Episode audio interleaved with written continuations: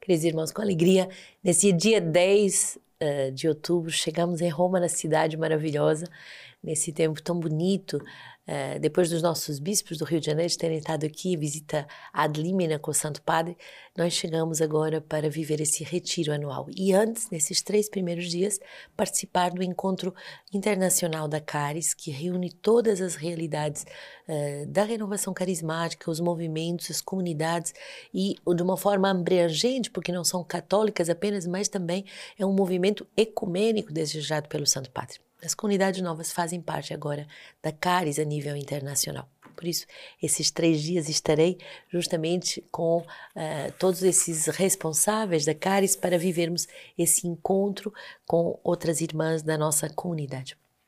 E aqui uh, é bonito vermos a alegria de tantas realidades, de tantas expressões de igreja que vêm para escutar o Santo Padre, que vêm para estar com o Santo Padre, para uh, escutar aquilo que o Santo Padre deseja para esses movimentos eclesiais. Hoje temos uh, a noite de boa-vindas, de ação de graças, e é Pino uh, Chafardi, justamente o moderador de Acaris, que vai pregar para nós. Então, rezemos por esse encontro internacional, rezemos por tudo que vamos receber a nível da igreja. Hoje meditamos também o número 325 do nosso, nosso livro de vida, O Pastor Alimenta a Comunhão.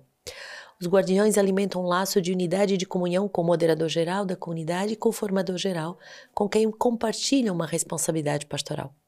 A cada quinta-feira, dia particular de comunhão, cada guardião tem o cuidado de telefonar para o moderador geral para marcar e renovar concretamente o laço de comunhão e unidade. Um pastor deve ser dócil aos seus responsáveis e não mostrar sinais de resistência e de rebelião com os seus irmãos e irmãs, ainda que ele mesmo não se dê conta disso.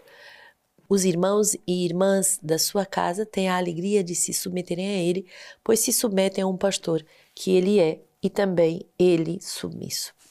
Também ele submisso. O servo se apoia sobre o seu conselho da casa que o ajuda em seu cargo. O pastor, enquanto guardião, não deve conduzir as pessoas a si mesmo, mas a Cristo e à igreja.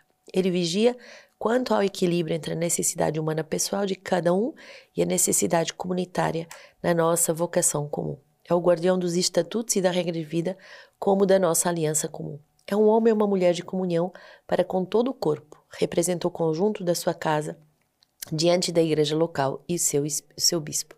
O pastor desenvolve uma espiritualidade de comunhão missionária. A força da igreja e da comunidade reside na comunhão. Sua fraqueza reside na oposição e na divisão.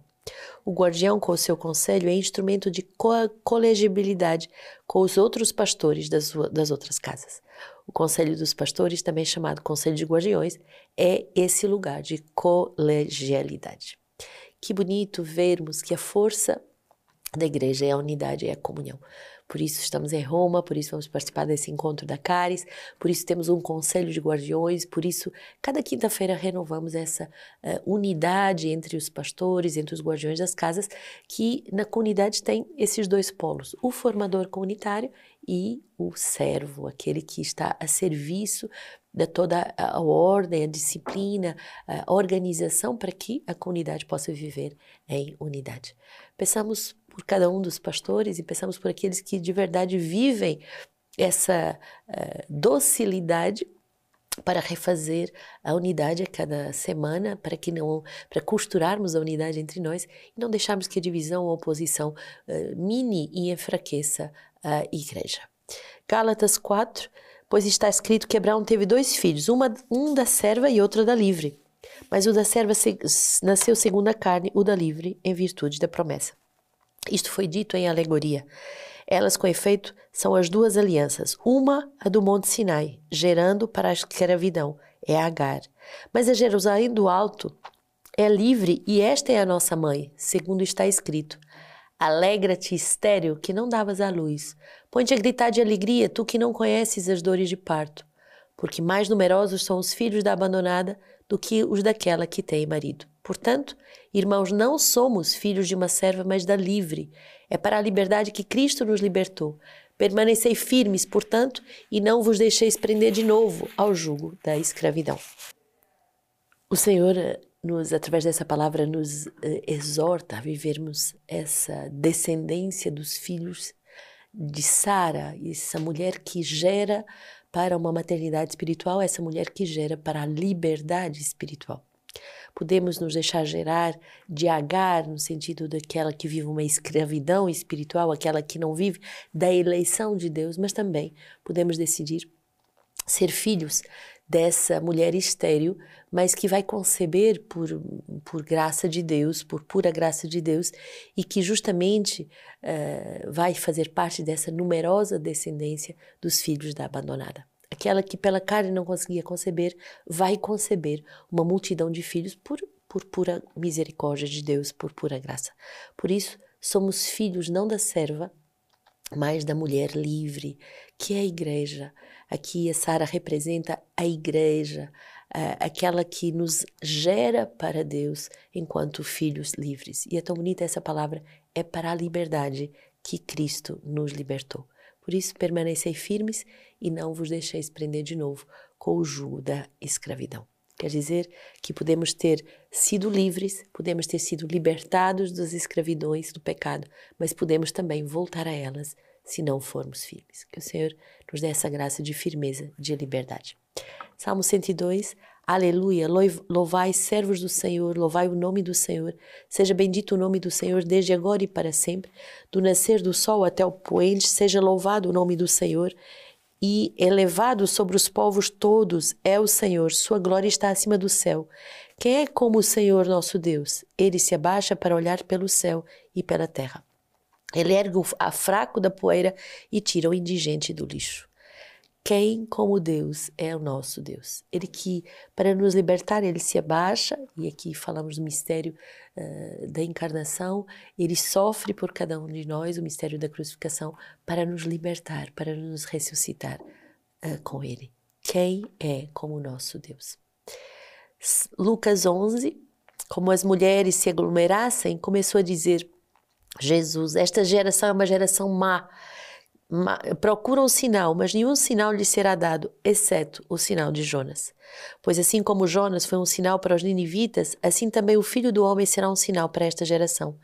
A rainha do sul se levantará no julgamento, juntamente com os homens desta geração, e os condenará, porque veio dos confins da terra para ouvir a sabedoria de Salomão.